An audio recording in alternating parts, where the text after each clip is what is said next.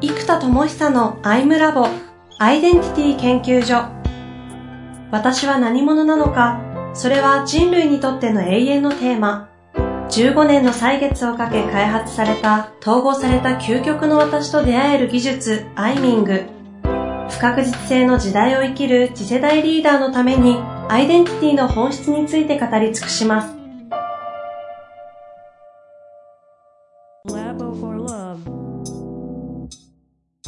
こんにちは、遠藤和樹です。生田智久のアイムラボアイデンティティ研究所。生田さんよろしくお願いいたします。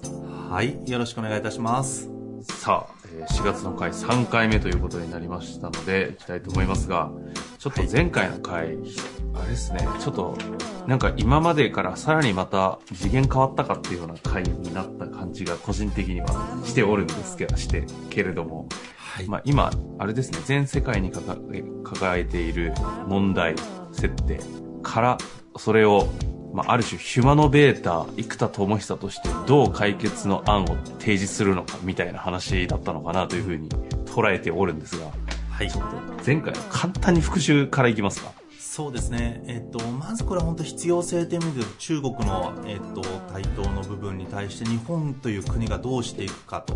いうので、まあ、中国の強さっていうのは結局世界のものの工場になったことが圧倒的な強さだったわけなので日本は、えーと、そこに対抗しうる日本の強みを圧倒的に生かすポジションが2つだと,、えーと、1つは世界の工場の工場であるべきだと、うん、工場を作る生産機械の生産者としてできれば企画統一をしたりすれば最高ですよと。ただこれはもう多分ね僕がむちゃくちゃ力を持ってもうなんか三菱重工とか IHI の、えー、ね、もう偉い人たちにやりましょうって言って もうなんかご利用しするだけの力があれば 多分できる。ので、うん、もうそこはなんか突撃するかなんかもうよくわかんないです。もういずれ力を持ったらねあのやりたい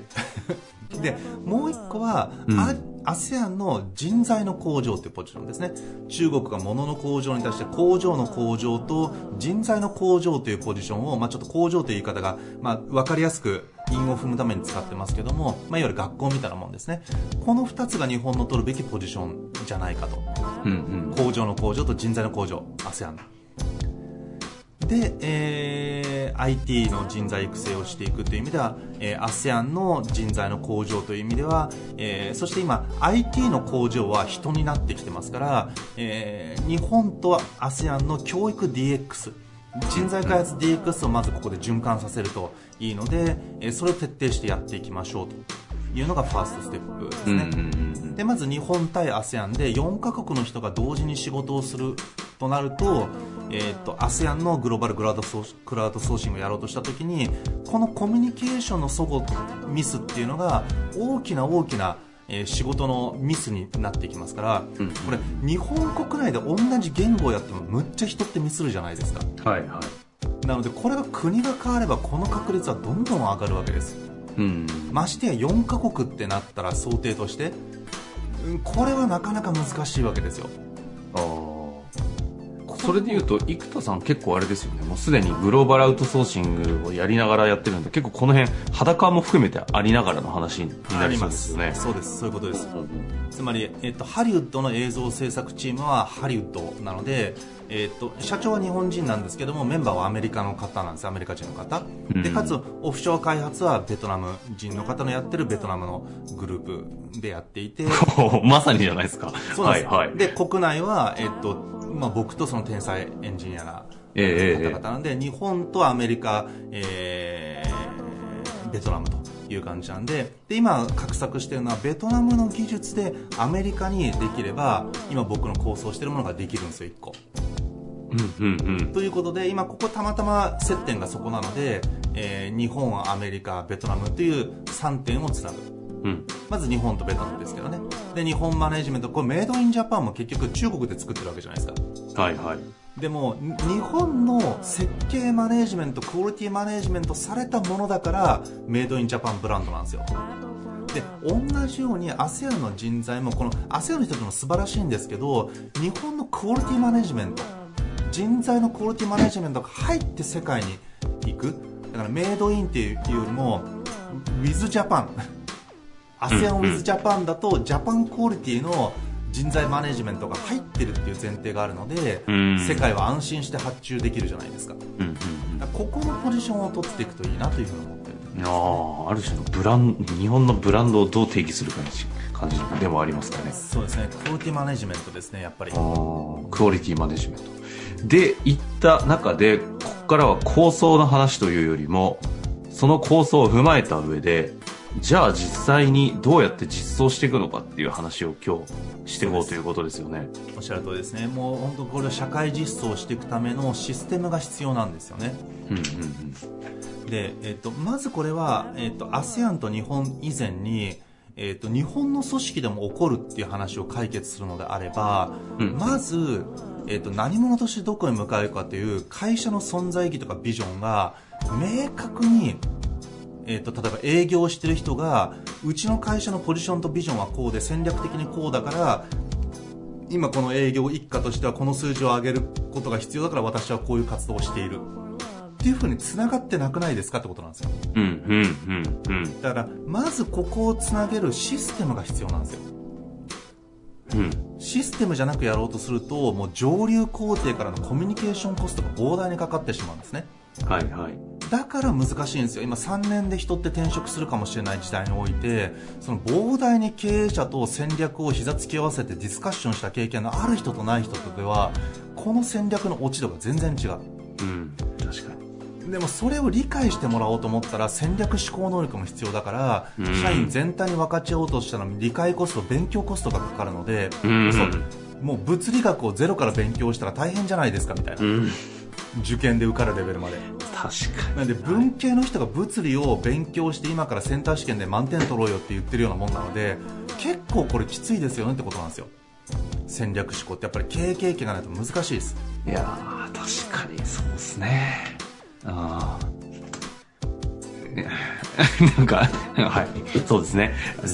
本当そうですねっていう、ちょっと、強化が入りすぎましたけど。そうなんですよはい。だからこれをそうだわ。バクッと乱暴ですけど分けるといわゆる経営層と中間管理職のマネージャー層と、まあ、スタッフ層のバクッと3層、まあ、4層ぐらいで分けてもいいんですけどバクッと3層でいくとここのコミュニケーション相互というかもう考えてる分量と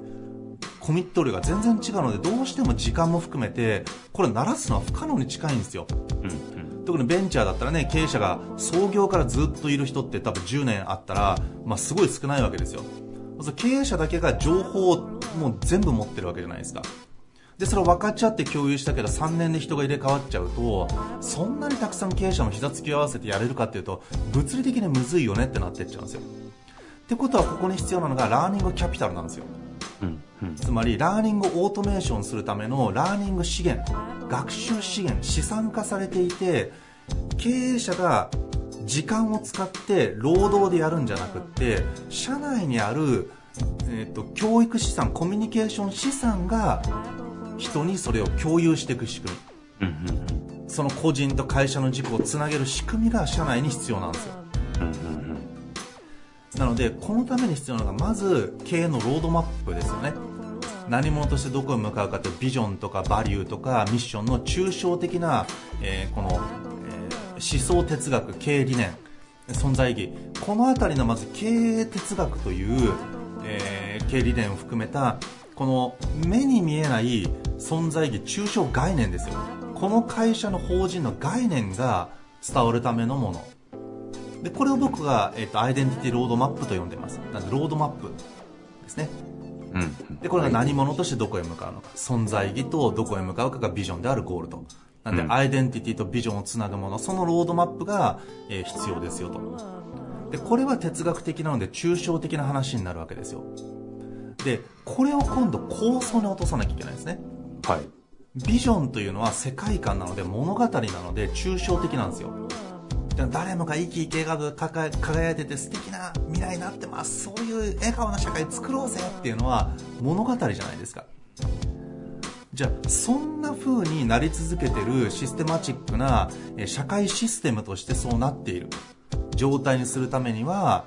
どういう社会の構造が必要か。なので、えっとビジョンは未来の物語と未来の構造と2つありますよと。うん。なのでこの物語的ビジョンはストーリーテリングで盛り上がってイメージができてみんなのモチベーションが上がったりそれを作りたいという物語であればいいんですよとでも未来の社会構造これが構想になるわけですよ構想。なのでじゃあ社会ってのはどういう構造を持っているのかで例えば僕がさっき話した ASEAN の話ってあれは構想なんですようん。そういうビジネス構造になってるじゃないですか世界のでその構想を、えーちゃんと作ったらこのロードマップをちゃんと構想これはポートフォリオになるんですね。ロードマップじゃなくて。なんで事業ポートフォリオになるんですよ。うん、うん。そうするとこれ今、物語をロードマップって呼んでるんですか？そうです。物語、何者としてどこへ向かうかのビジョンビジョンが物語なのでうん。何者としてどこへ向かうかというこの抽象的概念のロードマップ。何者としてどこへ向かうかの道です。この我が社の道はっていうこれはもう抽象概念なんですよねうん、うん。でそれを今度具体の構想に落としてくるのが今度ポートフォリオになるんですようん、うん。事業ポートフォリオなんでロードマップがあってポートフォリオがある。でポートフォリオ上にロードを描けばそれは、えー、とちゃんとさっき作ったロードマップがちゃんとこのポートフォリオとリンクするようになる必要があるんですよ。うん。で我が社は経営哲学としてこうである。何者としてどこへ向かうかがこうである。例えば、えー、と松下電器が、えー、と水道から家電ジャブジャブ理論みたいなのがあってそうするともう水道からジャブジャブ水が出るように家電をジャブジャブ使えるようにしたいんだとだから真似した電気と言われようがなんだろうが家電を安く提供することがうちの圧倒的な使命であると。なぜなら水道をジャブジャブにするためには真似しようがなんだろうがジャブジャブ広がることが私たちの使命だからそれは大事なんだと。うん。なので我が社には素晴らしい研究所があると。ソニー研究所であると。うん。ソニーが作ったものがいいものであればそれをジャブジャブうちは広げる役割なんだとなんでそういう関係だからパートナーなんだみたいなことを言ったらしい説があるんですよ。でもこれは経営哲学に基づいてるわけですよね。ということでそこがいわゆるロードマップというか水道ジャブジャブな未来に向かってうちらが取る戦略じゃないですか。うん。でそこに今度ポートフォリオとしてなんか冷蔵庫があったらいろんなものがあるわけじゃないですか。で事業ポートフォリオがありますと。なんでロードマップポートフォリオで今度ポートフォリオにじゃあ冷蔵庫事業部みたいなのが出てきたらそこから今度プロジェクトになるんですようん。なんでロードマップからプロジェクト、うんポートフォリオに落としてポートフォリオからプロジェクトに落とさなきゃいけないですよねうん。でそのプロジェクトを、えー今度タスクに分解する必要があるんですようん。でプロジェクトからタスクに落としてそのタスクの全体像が見えてきたら今度プランに落とさなきゃいけないんですよそうするとロードマップポートフォリオプロジェクト具体のタスク、えープラン。までやる、まあ、プランとプロジェクトタスクは順番がちょっとプロジェクトによっては入れ替わったりしますよね、うん。プランがあってからプロジェクトがあってタスクになる場合もあるしまあプロジェクトの完遂から考えてタスクを洗い出してからプランニングってなる場合もあるのでちょっとこれは入れ替わったりしますけども、えっと、この5つが一貫性を持ってなきゃいけないんですよそうすると働いてるスタッフ一個人はタスクをやってるわけじゃないですかうん。じゃあそのタスクってプロジェクトのゴールとしてはどこに向かっていてで全体のプラン計画がどうなっていてそれは経営戦略のポートフォリオではどういう位置づけになっていてでそれは会社の目指すロードマップ、えー何者としてどこに向かうかと大きなビジョンに向けてはどういう存在意義を会社が、えー持とうとしているか持っているのかそれが全部つながってだからロードマップ上こういう存在意義のためにこういうポートフォリオの位置づけがあってそのプロジェクトの中のプランのタスクを私は担っていますというのが腹の底からつながった状態になってるかってことなんですようん。これむずくないですかってことなんですよ 逆に言うと理想ですけどね。でここをシステムでやらなきゃいけないでこれができない理由は問答しなきゃできなかったので、今まではそこに人が入んなきゃいけなかったんですよ。ああ。うちの会社のビジョンこうだけど君はどう思うって。あなたのビジョン何一言化してみてそれしっくりくるオーケーしっくりきた。じゃあそれとうちの会社のビジョンの共通項って何かなとかっていうふうに問答しなきゃいけなかったんですよ。うん。で相手が答えないと腑に落ちないのでそこのコストがじゃあ経営者が1時間社員全員とできますかって言ったらこれ不可能なんですよってことは経営者の持ってるロードマップ頭の中を構造化してモデル化してエキスパートモデルと呼んでるんですがモデル化してそれをもとにメンタロイドが問答できればいいんですよ。このロードマップにあたる経営哲学のところのはい。これをモデル化します。モデル化する。哲学モデルなるほど、なるほど。それをもとにメンタロイドが問答をすれば一人一人に落とされていくじゃないですか。はいはいはい。もちろん人間が問答した方がいいですよ。でもそうすると資産になるんですよ。資源じゃないんですよ。あなのでオートメーション化できる資源にしようと思うとメンタロイドが最大限の場所になるんですよ。あさっき言ってた、マーケティングオートメーションならぬラーニングオートメーションの LA は、この、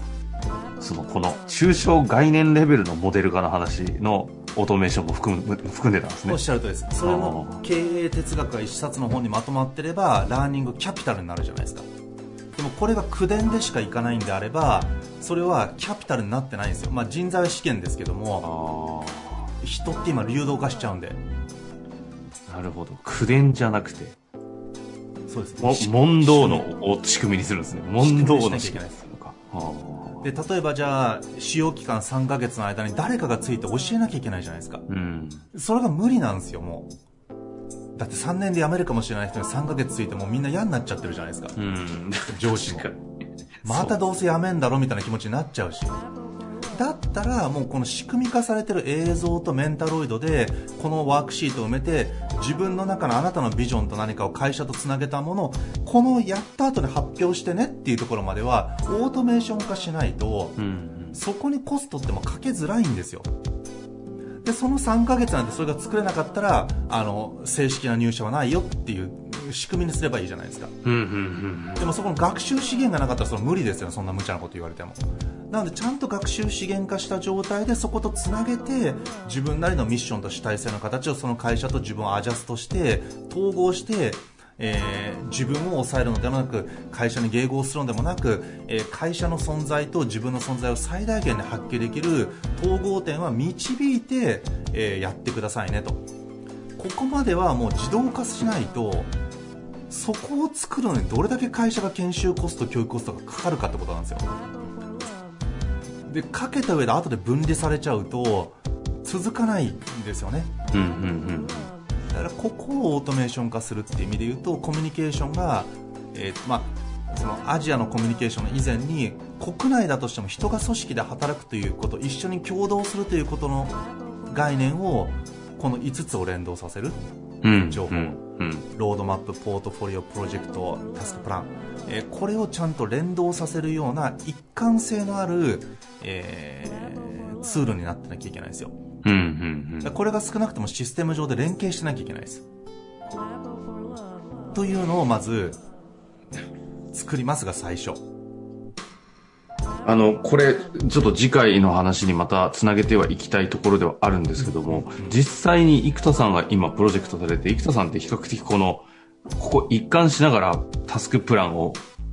外部のメンバーたちと巻き込みながら動かしているような印象を結構受け、まあ多分そうだと思うんですけど、はい。実際にどうしてるんですか？この辺の物語、ロードマップ、構想とかのシェアっていうのは。えー、とこれはだからまだ僕システムが作れてないじゃないですか。そのためのシステムを作るメンバーですもんね。だから結局ミーティングの時に最初に話してます全部を。あただ僕の場合構造図があるので説明が早い。あ、確か